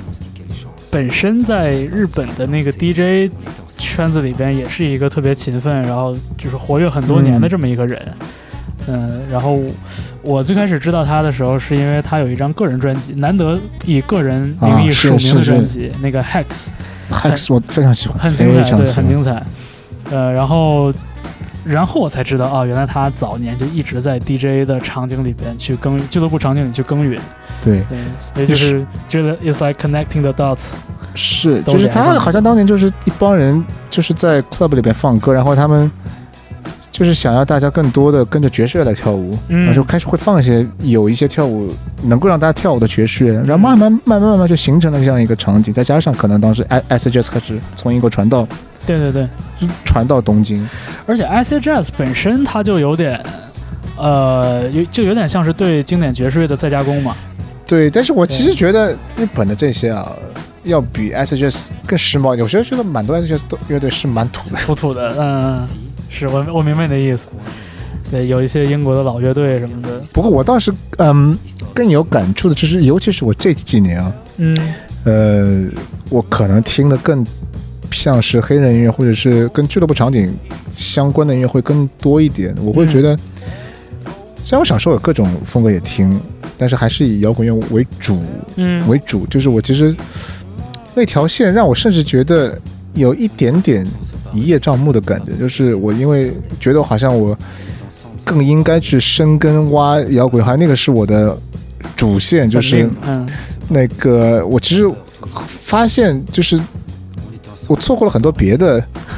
呃值得去深挖的音乐，就是我最近嗯这些年在慢慢在补，嗯，特别是黑人音乐和嗯呃泛跳舞类音乐吧。嗯嗯，那我觉得你确实能感觉到从俱乐部场景里面出现的音乐是另外一条很有意思的线，是它不是呃靠乐队的演奏，呃，然后乐器啊什么的，它不现场演，它是更多的是以以 DJ，然后它以呃会传播各种各样的嗯已有的音乐，然后它慢慢在促进发展出本地的场景跟风格。就是这这是一个 recontextualization 的这么一个过程。对，包括就是我其实以前也没有像现现在这么要去 club，就是现在你去 clubbing 确实是感觉到你是去，就是我对我来说是真的听音乐，感受在目前我处在所处在这个环境里边的那个嗯音乐场景，嗯嗯，感受到。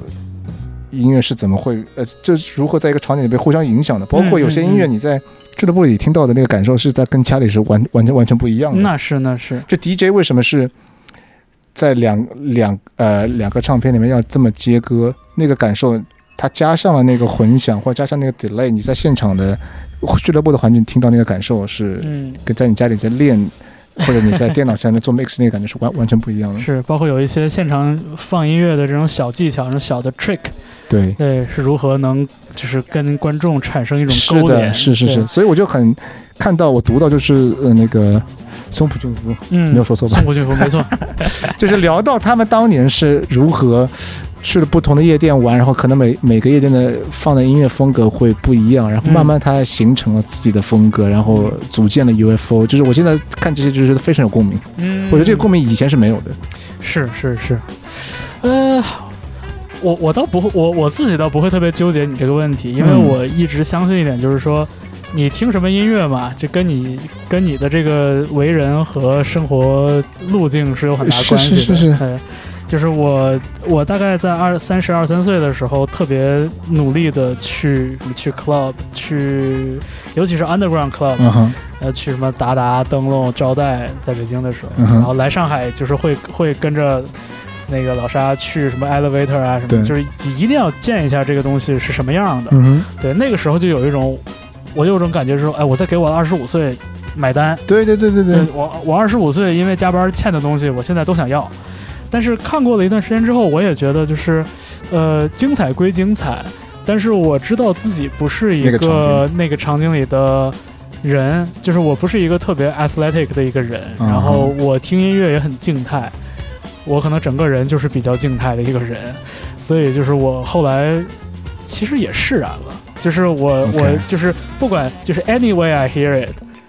就是我我都觉得可以，我都觉得 OK。嗯你要是真能赶上说跟你们去去 club，就咱说一起去去看看什么的，当然好。但是赶不上的话，我也不会觉得特别的遗憾，对，我就展开说到这一点，认了。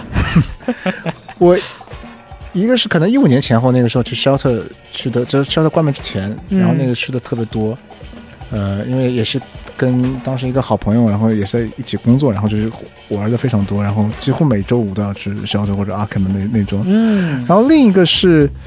反而呃，这之后有几年我也没有那么多去去去 club，然后到了一九年四四开了之后，那真的是请了很多很多大牌的 techno DJ 嗯过来，就很多嗯我是一直是听他们音乐的，让他们嗯请过来，我当然很想看一下。就我觉得我是真的从一九年开始才理才理解 techno，就是你嗯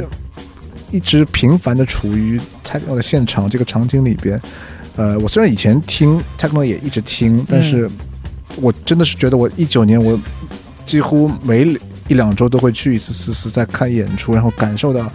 这个音乐在一个它应该所在的地方出现的那个那个动静，我才我就我觉得真正才理解了 techno。包括在早些年，上海有一个 club 叫 Unis，然后他经常会举办一些那种呃，其实呃放那些老的 funk soul 或者是呃 old school hip hop 的 party、啊现在这两年是多了，像是水果店什么这种活动也多，对对对当年是没有很多。然后我在我也是从那个时候正好才开始慢慢补课嘻哈的东西，嗯嗯，然后在那个那种那些 party 里面，我就理解到了可能。在七十年代 Bronx 的 街区那种 party，hip hop 是怎么诞生的？就是真的 block party，就是 DJ 要在放歌，然后让大家来跳舞，然后那种非常 vibrant 的气氛，然后他要找那些 break beat，让让大家不要停下来，然后嗯通过 break beat 呃呃相同的要接，就是让让这个音乐可以不停下来嗯。嗯嗯嗯嗯所以是 hip hop 就是就是这么产生的嘛。嗯，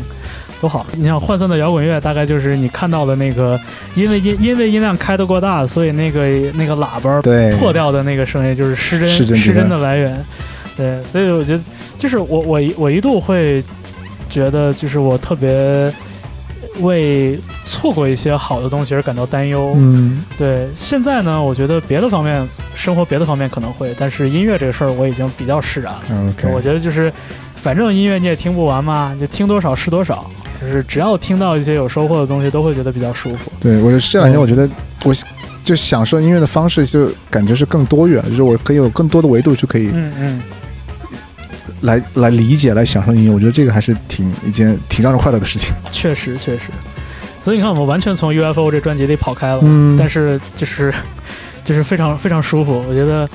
这样的音乐，就我为什么现在会这么能理解 UFO 的音乐，跟我现在的可能生活状况，包括听音乐的方式也是是有，就我是可能我五年前听 UFO 的体会就可能就不是这样的。嗯，没错。而我觉得就是这样的音乐，它是你把它置于一个前景，还是置于一个背景，都很搭。是，对，就这一点也是很妙的一点吧。就是它作为背景，你也不会觉得吵，但是它作为前景呢，它确实足够精彩，是，它不会让你走神。就在我的比较粗浅的理解，我觉得 DJ 的能如果能做到这一点，那就是就是很厉害，就是你相当于是可以适配不同的这样的一个场景吧。嗯，嗯，哎，真的就是像你所说岳父你当年他的音乐其实也是挺深的，就就当年跟他还走得挺近的，就是那个 Mondo Grosso 的那个大泽伸一，嗯，就两个人在九十年代的时候玩的音乐是有些类似的，类这样的有一些 s g s 的东西，但嗯是嗯。相比、相对来说，Mondo Grosso 就显得更加浅显了一点，然后音乐也就更加 smooth，对对对。就更更更更更流行、更 polished 的一点。对，而而且而且好像是没有，就是在他们这两个乐组合的东西里边，好像不太听出那种很强烈的那种日本的元是是是是你根本而且很多都是法语唱词，就是就涩就尤尤其九十年代涩谷是太爱法语歌了，嗯，是是是，就是除了日本，当然英英美流行乐之外，有一个很一个是巴西韵的影响，一个就是法国的香颂的音乐，就是好多涩谷系的歌里面全是法语的念白或者是嘎法语的唱。就跟现在上海的面包店名都是法语一样，已经没有英语了。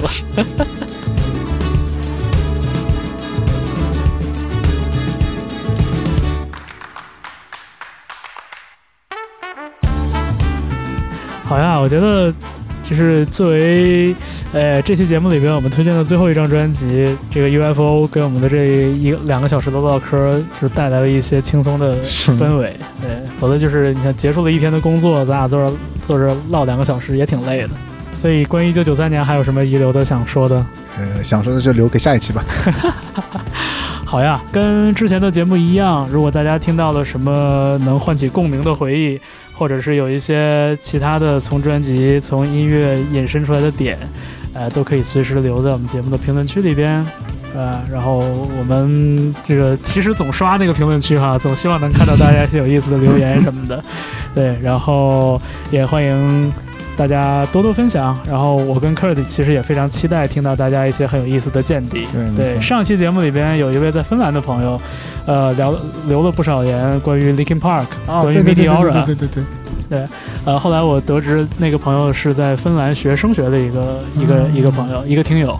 对，呃，后来加了这个 Key Change 的听友声学听友群，对，哦，对，芬兰的那个音箱是挺挺挺有名的。真力是吧？对，真理还有一些别的，反正不光真理真理这一个牌子。是是，然后反正就是我不知道为什么芬兰就北欧那边做音箱都做的特别好。呃 确实不知道。对，呃，总之就是，呃，如果听节目的朋友能在我们的聊天里边，就是得到一点，得到任意一点觉得有共鸣的或者有意思的东西的话，我们都会很开心。嗯，没错对。好吧，那这一期的十、二十、三十我们就聊到这儿，拜拜。拜拜，嗯，下次下个月见。下个月见。嗯。